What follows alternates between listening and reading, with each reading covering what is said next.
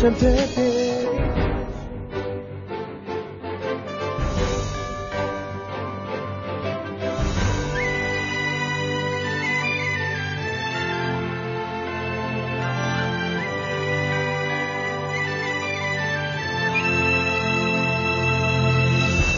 央人民广播电台中华之声。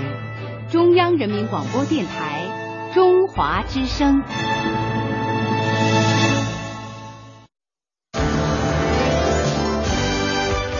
华之声正点播报。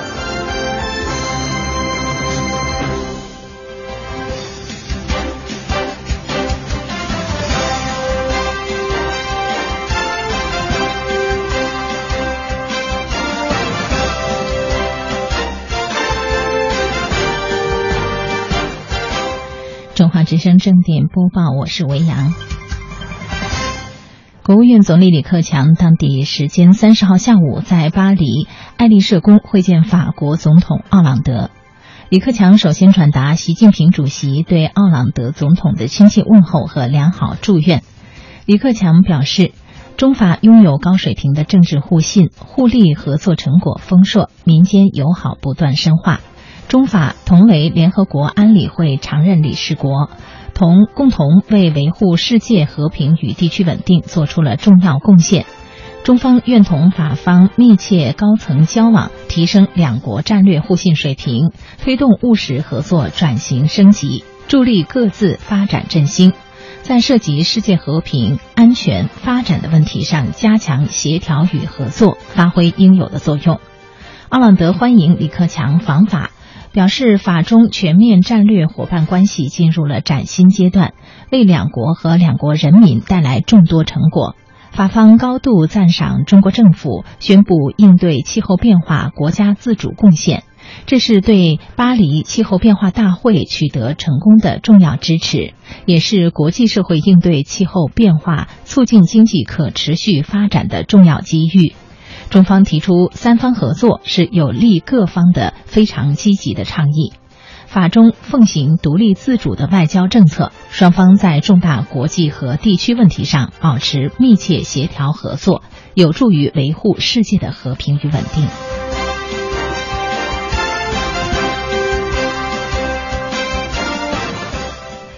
人民日报七月一号发表社论。干在实处，走在前列，热烈庆祝中国共产党成立九十四周年。社论中说，今天是党的九十四岁生日，仰望党旗，每一名中国共产党员更加深切感受到自己肩上沉甸甸的责任。中国共产党与中华民族的前途命运紧紧联系在一起，构成当代中国最为关键的命运共同体。近百年来，这个共同共同合合体。利益将一个合体力将一个曾经饱受屈辱的国家重新带上康庄大道。我们离民族复兴的梦想从未如此之近。抓住时代赋予我们的战略机遇期，深化改革，厉行法治，从严治党，共建小康。四个全面战略布局，清晰勾画出我们走向复兴的方略和路径。接下来的就是以攻城拔寨的昂扬斗志，一步一个脚印，将蓝图铺展在神州大地。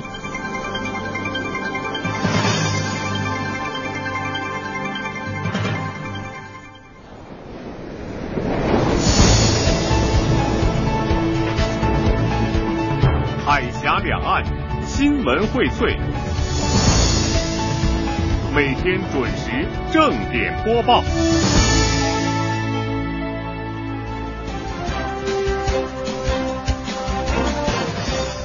六月三十号，中国向联合国气候变化框架公约秘书处提交了应对气候变化国家自主贡献文件，强化应对气候变化行动中国国家自主贡献，提出了到二零三零年单位国内生产总值二氧化碳排放比二零零五年下降百分之六十到百分之六十五等目标。国家气候战略中心主任李俊峰接受记者采访时表示，中国的自主贡献是根据公平、共同但有区别的责任和各自能力等原则，并考虑了发展阶段、现实能力等国情提出的。将有力推动全球应对气候变化进程。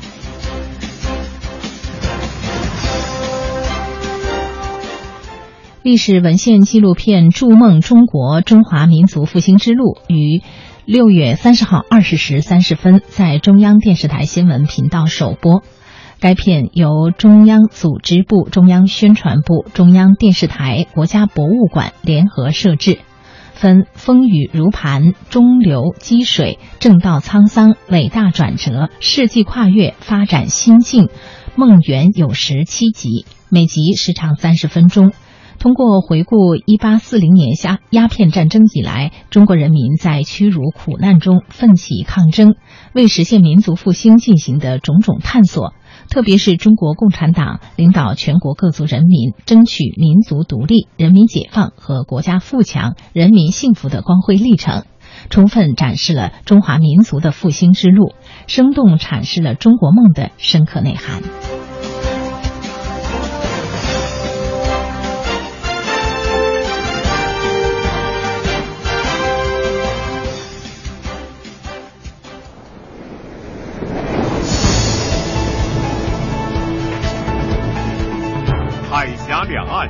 新闻荟萃，每天准时正点播报。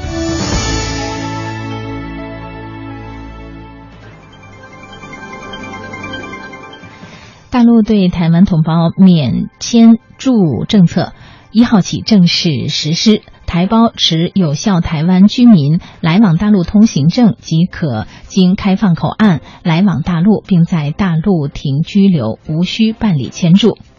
台胞免签注政策从提出到正式施行，只有短短约半个月的时间。六月十四号，中共中央政治局常委、全国政协主席俞正声在第七届海峡论坛上宣布，大陆将进一步为两岸同胞交流创造更好的条件，包括对台胞来往大陆免于签注，并适时实行卡式台胞证。六月十八号，国务院公布修改后的《中国公民往来台湾地区管理办法》。规定台胞来往大陆免于签注。同一天，公安部出台具体规定。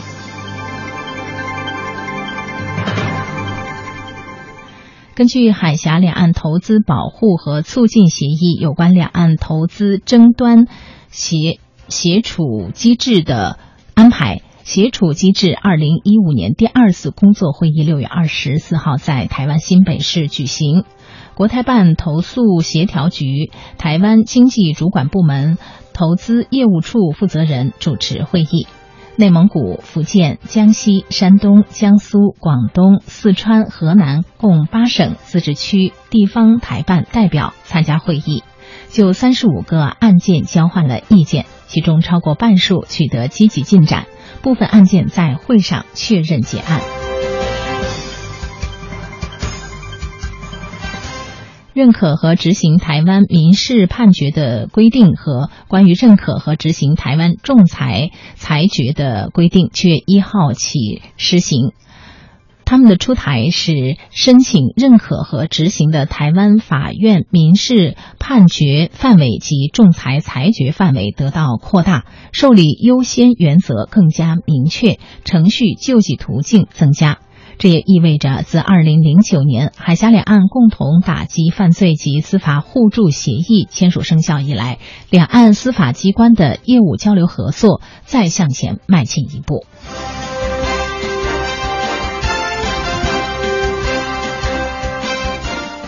国家对外文化贸易基地。三十号发布消息称，该基地今年内将建成中国首个海外回流文物口岸交易市场，并启动运行，以全新的思路吸引世界各地的中国文物回归大陆市场。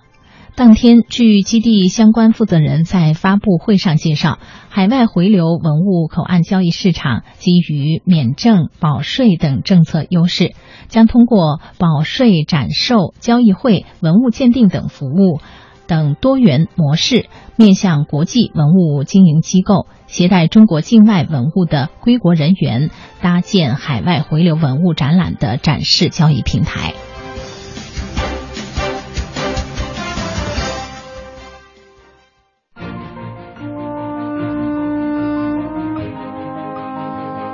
报道，客观评价，洞悉两岸风云。人文关怀，专业资讯，创造温馨生活。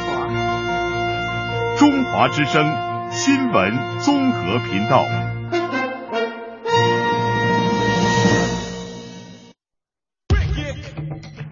中央人民广播电台文化时空。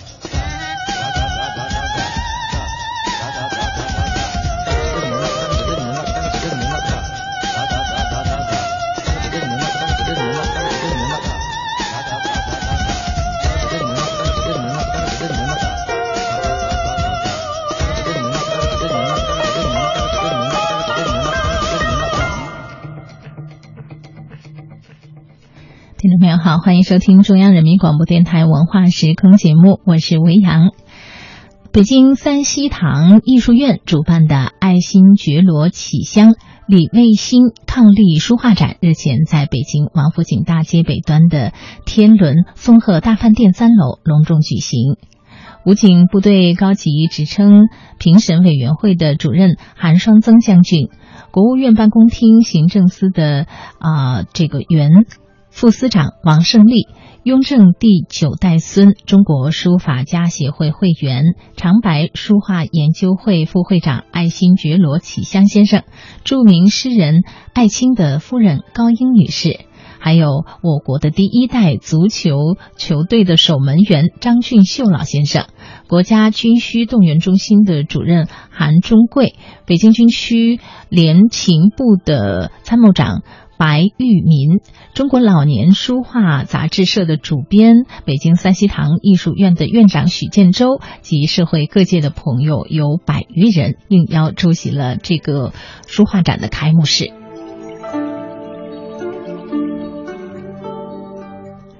北京三希堂艺术院的院长许建洲在开幕式上致辞的时候说。爱新觉罗启香先生今年已经八十岁高龄，在书法界德高望重，艺术严谨，是我国著名的书法家。他的书法传统造诣深厚，点画精到，结构严谨，字体秀美刚健，书风中正大气，韵味深含。启香先生是的书法呢，是师承著名的书法大家启功先生。在启功先生秀雅的这个风书风的基础之上呢，他又读出新意，厚重刚健，中正端庄，别具一体。李卫星女士呢，是师承著名画家陈硕实，既有奇派大写意的这种画风，这个画风又具有精细之美，运笔古丽刚健，构图严谨。在深厚的传统功力基础之上，别具个性的刚与柔相结合，有一种清雅之美。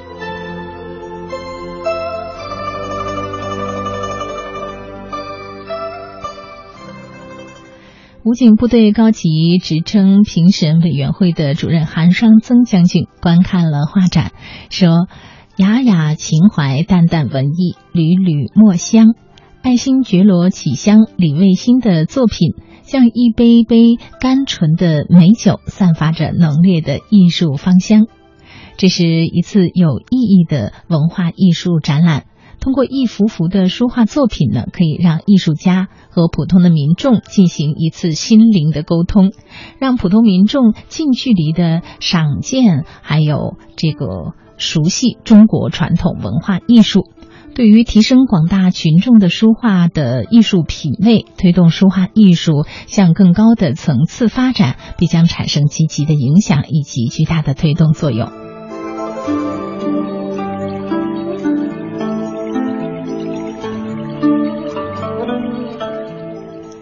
据北京三希堂艺术研究艺术院的院长许建洲先生讲呢，启香先生的书法作品。他保留了爱新觉罗皇室书法的遗风，每一笔画的气韵、结构的疏密、局部的这出这种布局的静中欲动，极具章法又别有洞天，正可谓于楷、行、草、至真精妙间融会贯通，相衔无痕。墨点游走，气势恢宏，端庄严谨，自然隽永，融健美和壮美别具一格，自成一家。不但有着丰富的传统底蕴，又具备蓬勃的时代气息。李卫星女士呢，师从齐派国画大师陈硕石，风格是以大写意花鸟为主，辅以工笔白描。画作内容包含花鸟、佛教、生活等诸多元素，寓意丰富多彩。李卫新女士的国画作品构图精当、隽永灵秀，品味高雅，格调悠扬，俱为佳作，是值得大家收藏和鉴赏的一次好机会。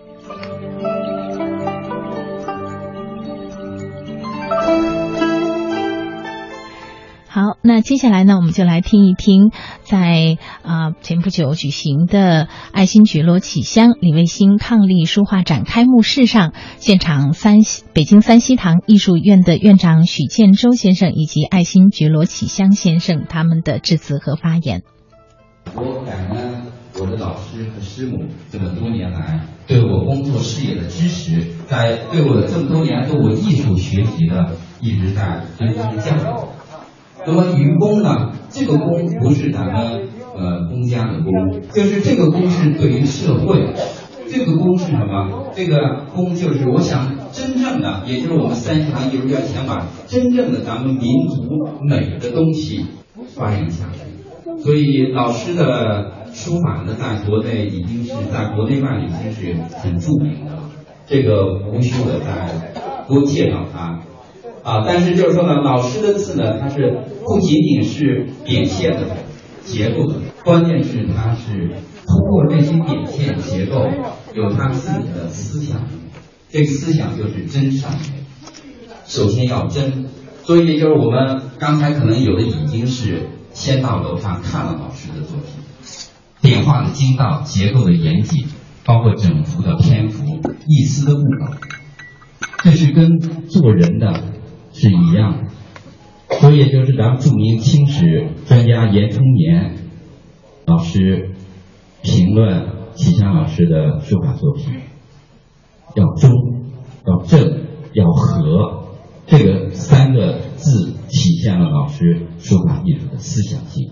所以最终落脚点就是，老师通过一些外在的点线呢，只是传达他思想美的一个载体。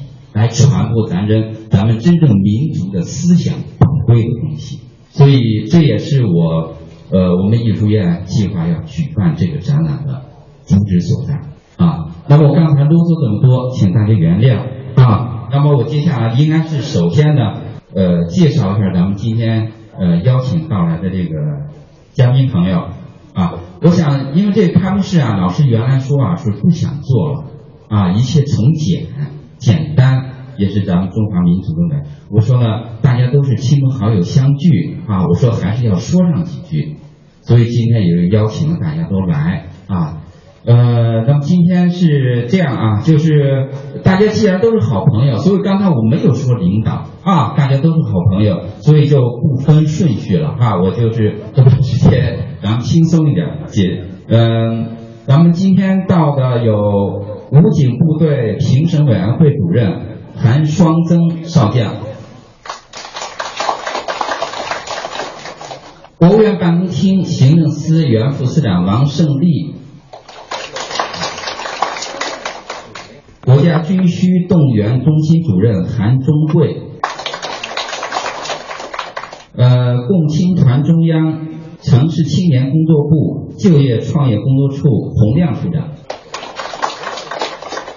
呃，还有我们就是著名的诗人艾青的夫人高英阿姨，什刹海书院副院长吴安春，中国美术名家联合会会长卢丽霞，另外还有就是我们体育界的也来了一位元老。也是齐强老师的好朋友。咱们第一批的国脚的守门员中国足球队的第一位守门员张俊秀老人中华志愿者杂志社副主编许顺喜。还有我们新闻界的也来了一些朋友。啊另外当然了就是因为时间所限呢咱们就不再一一的介绍了。反正来的大家都是好朋友啊。在此呢，我再次谢谢大家。呃，对于展览的各个方面，如果有如果有接待不周，或者是大家有什么意见呢，尽管跟我提。以后也欢迎大家的常到三一堂艺术院来喝喝茶、听听琴、想学书画，还有香道、茶道、茶艺和咱们的太极拳。三一堂艺术院就是咱们民族优秀的传承的东西，这里都有啊，还有京剧。啊，谢谢大家。那么，我最后要介绍一位咱们的男主角了，啊，呃，嘉宾男主角，我的恩师启强老师，要不要上台给大家说几句话？啊，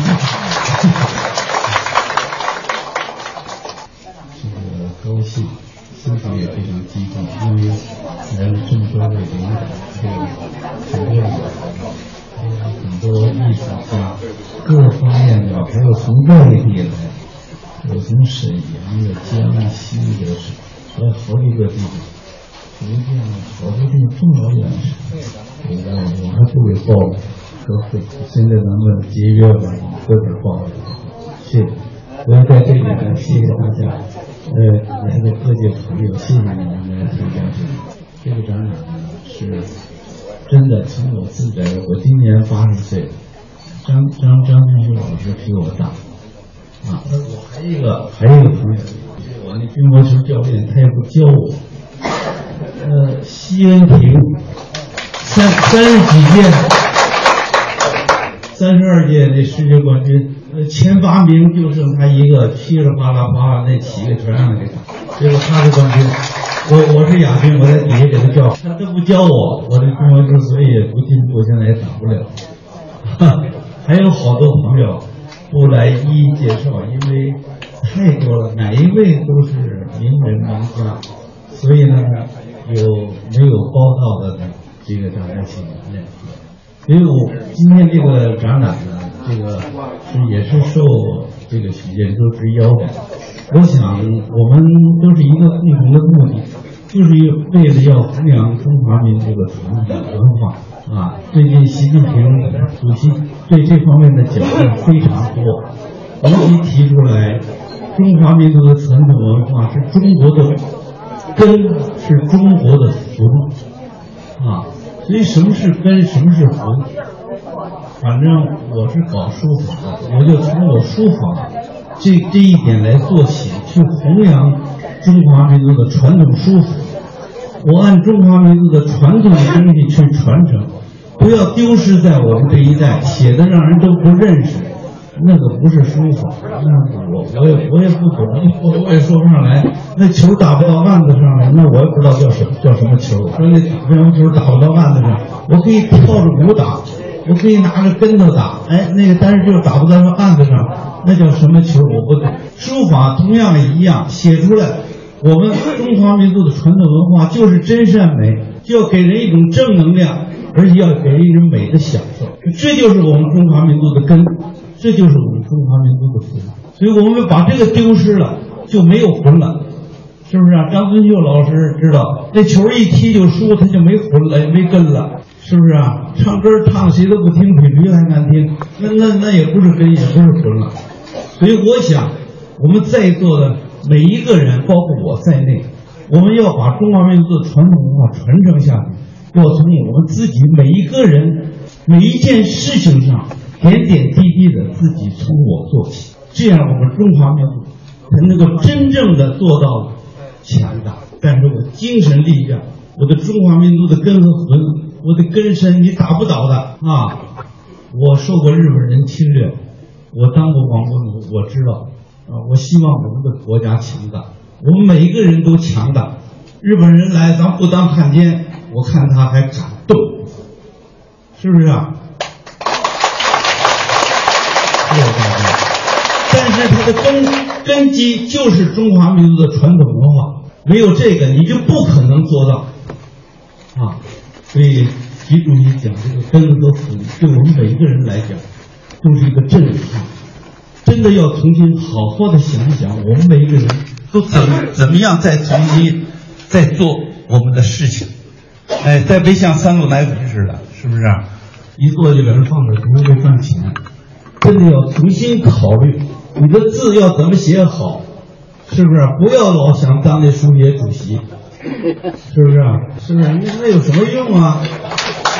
你要留给中华民族一点好的传承下去的东西。刚才两个小朋友，那那两个小朋友，这个孩子孩子好几个，也是我邀请来的，人家是得了什么全国一等奖啊，但是我我也不知道写的怎么样，但是我我希望他们能继续努力，就是为弘扬中华民族传统文化去做贡献，是不是啊？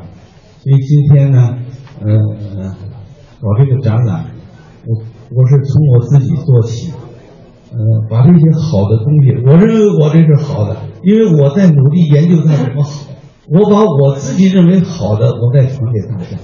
我希望大家今天来的人，我觉得还不多啊，希望你们回去跟你们的朋友、亲戚朋友，大家去宣传。到这多来看看，为什么我 我这说话就多了？为什么我要讲这个事情啊？我我我快到五十岁我才练书法，不是从小就练。这个一定是一个呃正确的方法，成时间才是成功，不是从它不是杂技。那乒乓球得从小得练，那基本功太深了。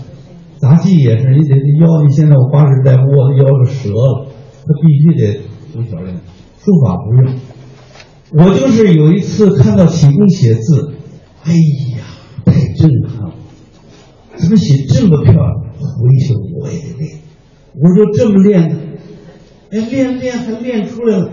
但是还有一条，我第一没想当书写主席，第二我没想发财，这两条真没想，所以我就老这么研究研究研究，哎，越学还越不错。你看，就这启功都说我字写的不错。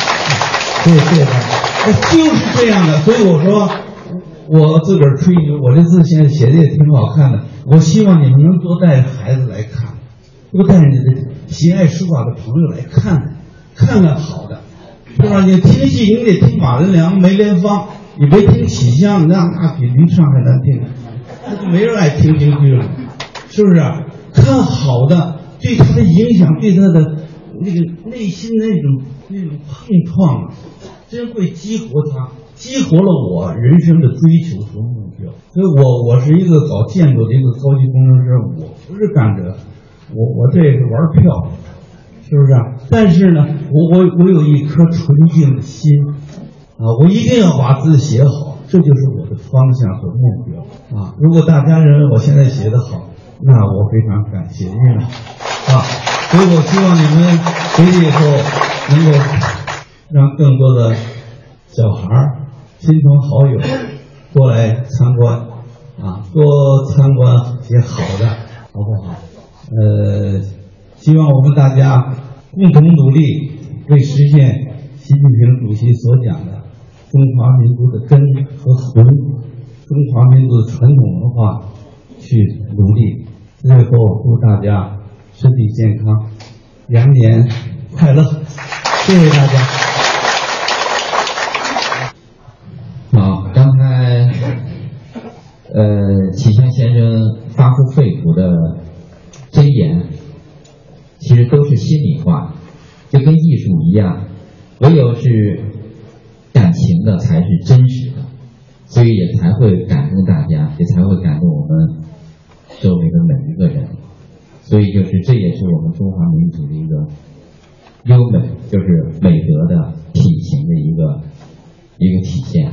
其实老师昨天就是已经来了一趟了，他生怕各位宾客来了以后，呃，他这边就是有一些不好的、不美的，或者是不周到的地方，所以老人家就是提前来了，来来看看场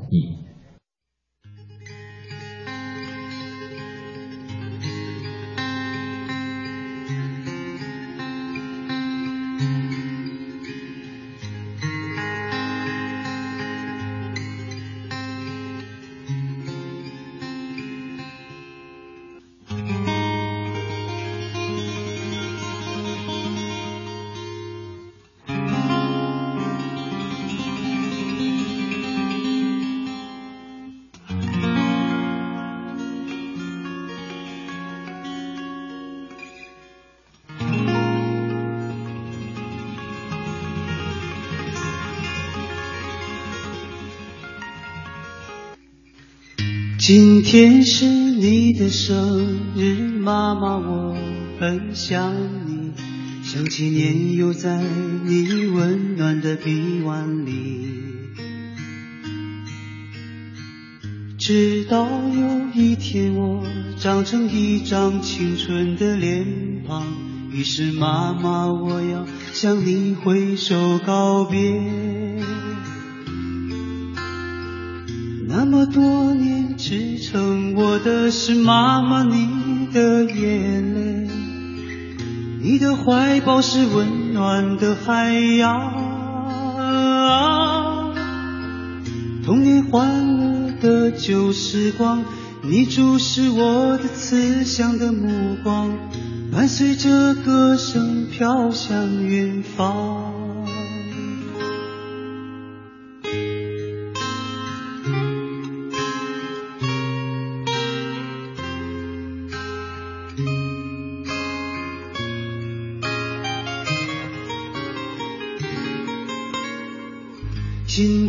是你的生日，妈妈，我很爱你。长了这么大，第一次说给你听。妈妈，我告诉你，我找到了真正的爱情，它的模样就像年轻时候的你。当我降临到这个世上，你在身旁，疲倦又安详。听见爸爸对你说是个男孩啊。如今我已长成个青年，可我却不能陪在你身边。妈妈，你等我回家，是否望眼欲穿？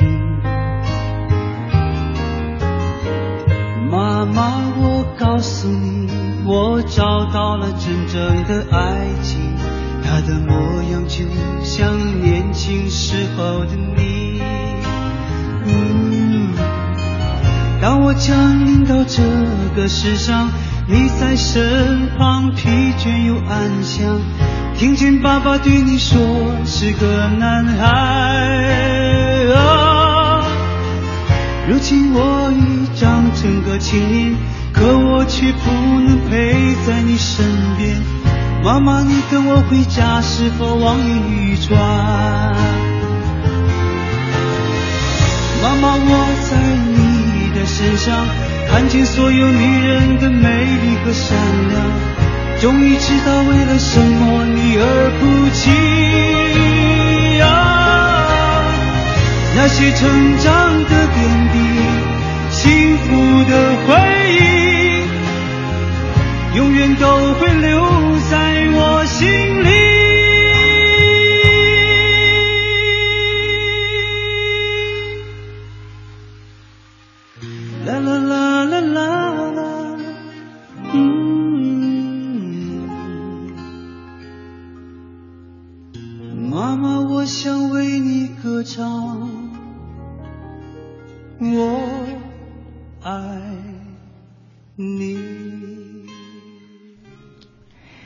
听众朋友，在文化时空第一十三的节目当中，我们来欣赏乔真朗诵的《约翰克里斯朵夫》。听众朋友，到今天向您介绍法国著名作家罗曼·罗兰的《约翰克里斯朵夫》。罗曼·罗兰生活于一八六六年到一九四四年，是十九世纪末和二十世纪前期法国著名的现实主义作家。他的最重要的作品写于二十世纪前期，所以罗曼·罗兰主要是一个二十世纪的作家。罗曼·罗兰经历过一个复杂的思想发展过程，他曾经沉迷于民主主义和个人主义，但是他关心人类前途，不断追求进步，最后走向了社会主义，成为无产阶级的一个忠实的战友。被认为是欧洲知识分子抛弃旧的立场走向光明的代表人物。长篇小说《约翰·克里斯朵夫》是罗曼·罗兰最著名的作品，创作于1904到1912年，全书共分十卷。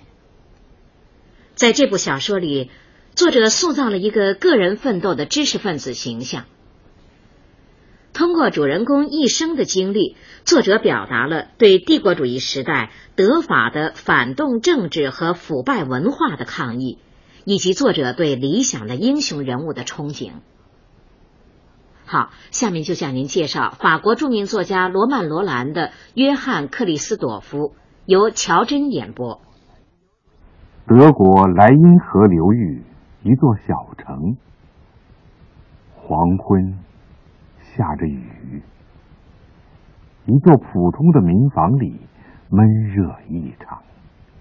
小约翰·克里斯多夫睡在摇篮里，摇篮旁边，孩子的母亲路易莎和祖父老约翰·米歇尔谈着话。他们俩对小约翰·克里斯多夫充满着期望，盼着孩子长大了能有出息。这时候，小约翰的父亲满宿却在外边酗酒，还没有回家来。雨夜里传来圣马丁教堂的钟声，这钟声带点哀怨，带点凄凉，在湿润的空气里回荡着。路易斯听着钟声。憧憬着摇篮里的小约翰能有个美好的前途。老约翰提着小灯，冒雨向自己的住处走去。这钟声使老约翰很悲伤。他原先是大公爵乐队的指挥，虽然没有什么财产，却很受人尊敬。儿子曼秀也在宫廷剧场当提琴师。老约翰原本指望曼秀能在音乐上出人头地，成为一个名人，不料曼秀酗酒成癖，不求进取。老约翰想到这希望的幻灭，忍不住在雨地里哭起来。时光。慢慢的流逝，小约翰·克里斯多夫已经到了读书的年龄。可是因为家里穷，供不起，只好作罢。这时候，小约翰又有了一个弟弟恩斯特，父亲曼秀却从来不管家，母亲路易莎只好去给有钱人家当厨娘，家境。一天不如一天。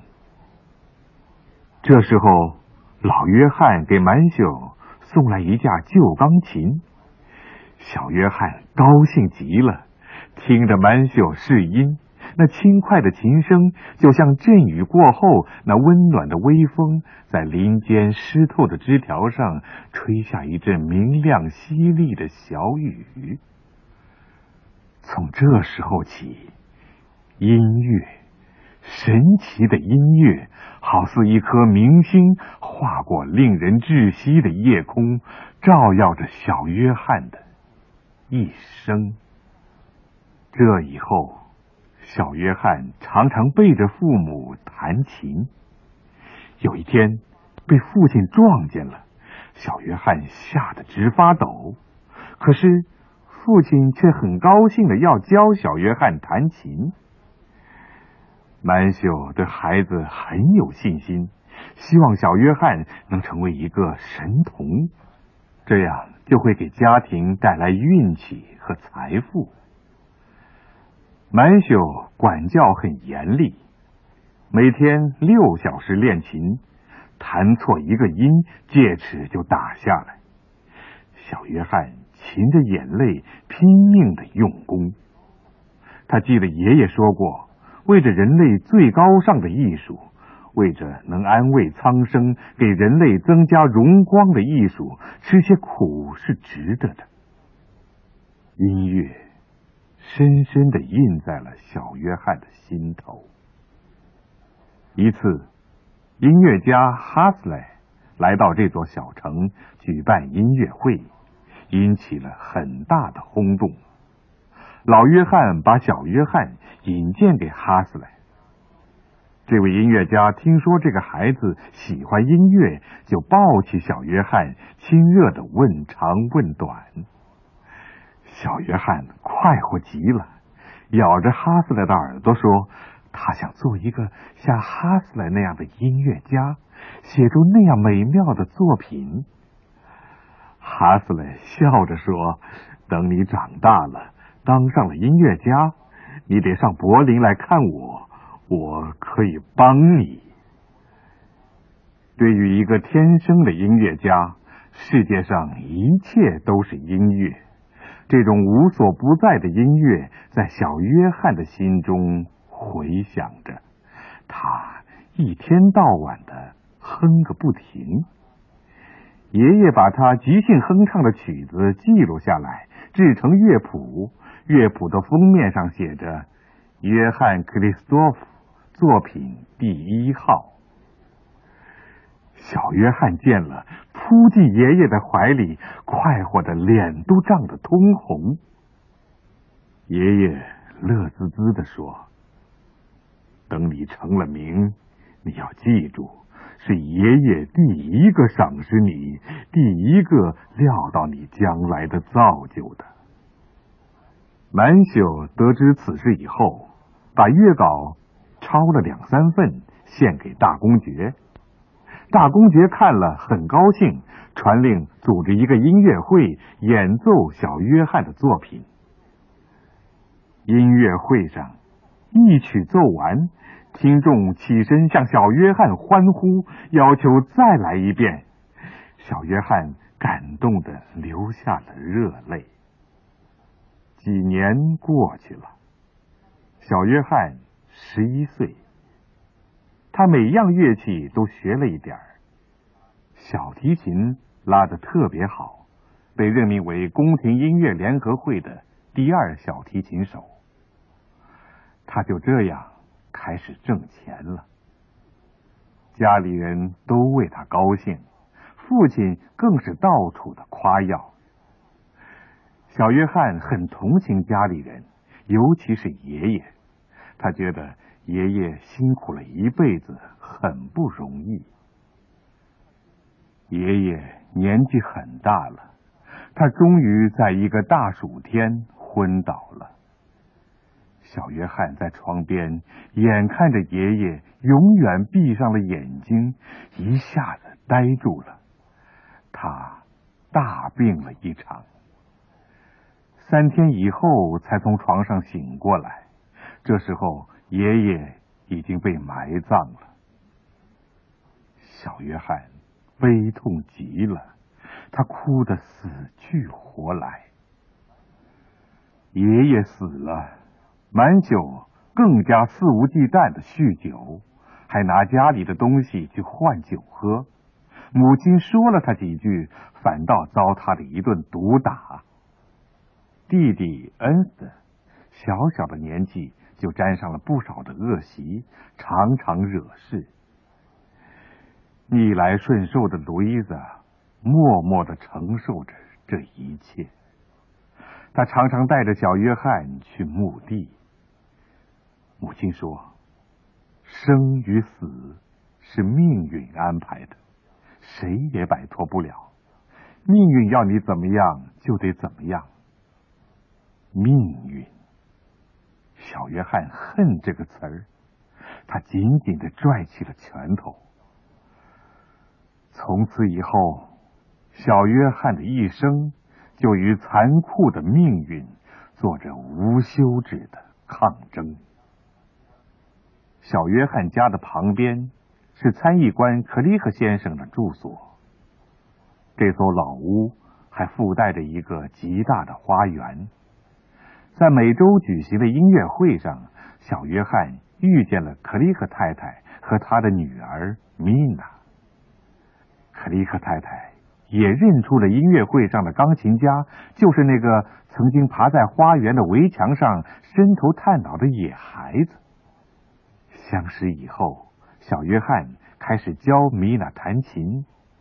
没课的时候，他们俩就谈天。米娜还常常给小约翰朗诵歌德的诗句。这些夜晚是多么的快活呀！从半开着门的花园里，看着小径上的细沙在月光下闪烁，多甜美！多安逸呀！他们俩相爱了，但是可利克太太无情的粉碎了这段恋情，因为小约翰没有金钱、名誉和高贵的门第，米娜也不再和他往来了。小约翰羞愧的浑身发抖，他四处闲逛，直到深夜才回家。不料，一个更大的打击在等待着他。父亲满宿喝酒喝得烂醉，跌进了小水沟里，淹死了。母亲正扑在湿淋淋的尸体上痛哭。刹那间，小约翰看清了，人生是一场无休无歇、无情的战斗。也看清了，所谓的幸福与爱情只是一时的迷惘，只能使人自暴自弃。这个十五岁的少年听见自己心中的上帝在对他说：“向前走啊，永远不能停下来。”父亲死后，家境更惨，弟弟住到亲戚家去了。约翰和母亲也搬迁到更简陋的住所。约翰不让母亲外出做事，他自己出去挣钱来养家。在母子俩住的院子对面，住着一个二十岁新寡的女人萨皮娜。萨皮娜长得像漂亮的佛罗伦萨少女。不久，约翰和萨皮娜相识了。熟悉了，他们俩每次谈过话，约翰就觉得心里一片安详宁静。他意识到，爱情降临了。有一次，两个人外出，在一个村子里过夜，约翰久久的不能入睡，想着心爱的人就在隔壁，他似乎也听到萨皮娜隔着墙在叫他。他忍不住摸黑走到门边，一把抓住门钮，门居然没锁。约翰心跳的快要窒息了，爱情和恐惧使他浑身发抖，手握着门钮不敢动。在门的另一边，萨皮娜也站在那里，光着脚站在砖地上。他冻得直打哆嗦，两个人就这样迟疑着。约翰爱的太厉害了，竟然没有勇气闯进去。萨皮娜在等待着，可是又有些害怕。当约翰刚刚下决心要进去的时候，萨皮娜也刚下了决心，把门锁上了。第二天，约翰羞于见到萨皮娜，独自踏上归途。萨皮娜则病倒了。这以后，两个人见过几次面，却始终没有说破各自心中的秘密。约翰在外开了半个月的音乐会，等他回到家里的时候，萨皮娜已经因为病情恶化。永远离开了人世。但是，在约翰的心里，萨皮娜那褪色的嘴唇永远微笑着。我没有死，只是换了住所。约翰已经长大成人，整个冬天他都在作曲。他看不惯那些虚伪、自作多情的德国作曲家，决心要创作出属于自己的、表现他那颗英雄悲壮的心的作品。春天到来了，约翰在市立音乐厅指挥演奏了自己的作品，但是听众反应冷淡。约翰受不了听众的麻木的感觉，喊了一声。得了吧，扔下指挥棒就走了。这下惹恼了听众，一片嘘声追着他的背影。一段时期内，约翰灰心丧气，脾气暴躁。这样，他得罪了一些演奏家和报社。一时间，所有的报纸都在骂约翰·克里斯多夫。一天。城里来了一个法国戏班子，演《Hamlet》。约翰在戏院门口碰到一个没有买到票的法国少女，就请她一起进去看戏。在戏院里，这个萍水相逢的美丽少女始终那么羞怯，但是两个人都感觉到精神上的沟通和温情。约翰的生活过得很艰难，他和宫廷决裂了，寄出去的作品也杳无音信。正在约翰苦苦挣扎的时候，突然他想起了哈斯雷，这个在孩提时候遇到的大音乐家。于是他搭火车去北部的大城市拜访哈斯雷。等他见到哈斯雷。约翰却更加失魂落魄，因为哈斯雷毫不留情的讽刺他的作品。约翰在黑夜里孤独的搭火车回家，在一个中间站，他看见对面开来的火车车厢里正坐着那个陪他看《哈姆雷特》的法国少女，两个人都把脸紧贴在车窗的玻璃上。透过四周沉沉的黑夜，他们的眼神撞在一起了，咫尺天涯。火车又开动了，少女慢慢的远去，消失在黑夜里。他们像两颗飘游的星球似的，刚刚走近，又在无垠的太空中分开了。也许是永远的分开了。故乡对约翰来说显得狭窄了，他想到巴黎去发展，但是母亲老了，无依无靠，约翰便放弃了这个打算。在一个村子的节日晚会上，约翰打伤了一个欺负女性的军官。于是他不得不逃出国境。母亲给他捎信说：“不用管我，你上巴黎去吧，这也许对你更好。”约翰到了巴黎，处处受到冷遇，多亏了批评家古野和同乡高恩，他们听了约翰的作品以后，觉得像这样的天才不该被埋没，于是。古野常常带着约翰去听音乐会，结识一些法国音乐家。高恩为约翰组织音乐会，又介绍一些学生跟他学弹钢琴。其中有一个女学生叫格兰德，是汽车制造商的女儿。和所有的富家小姐一样，格兰德任性、空虚，爱卖弄风情。在格兰德的朋友当中，有一个暴发户的儿子叫吕西安。约翰讨厌吕西安那种不男不女的腔调，两个人经常唇枪舌剑的争论着什么。格兰德则想把两个人都抓在手里。约翰终于看清了格兰德的虚情假意，便毅然离开了他。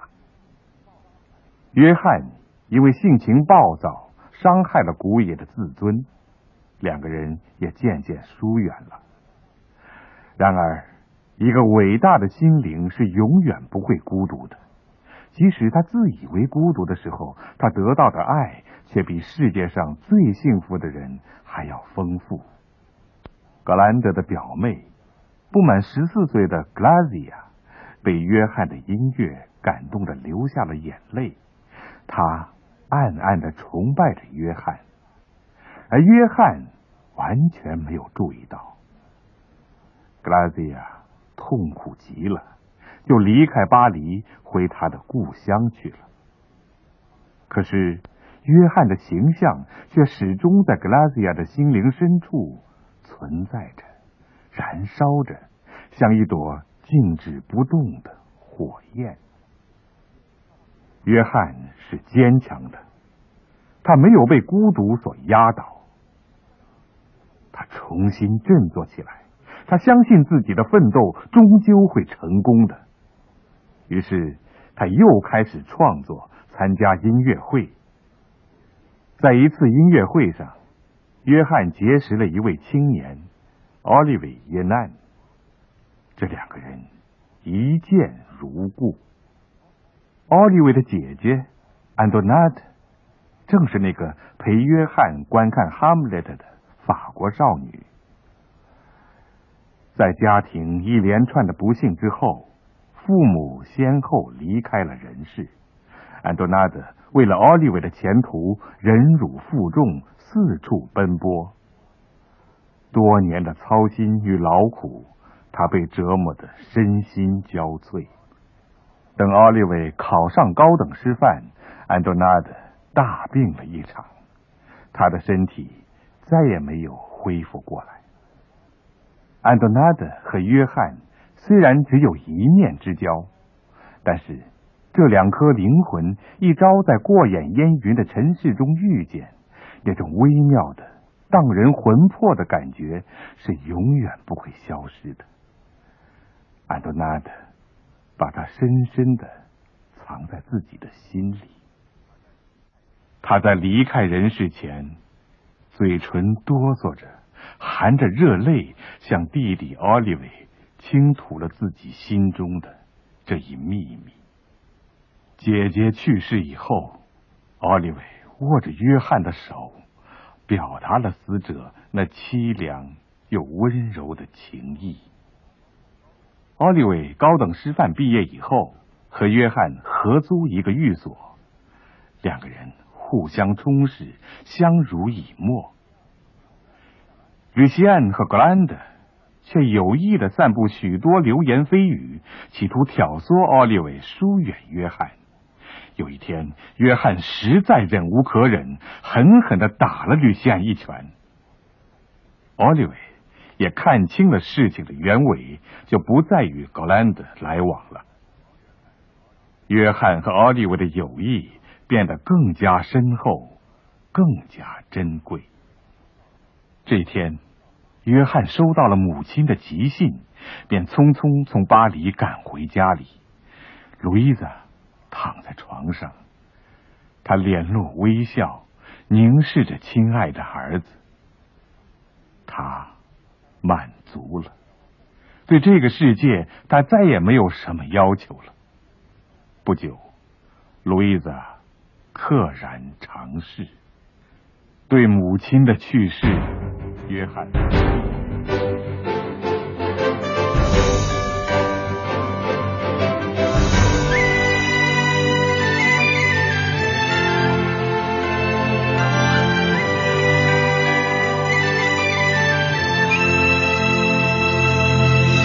中央人民广播电台中华之声。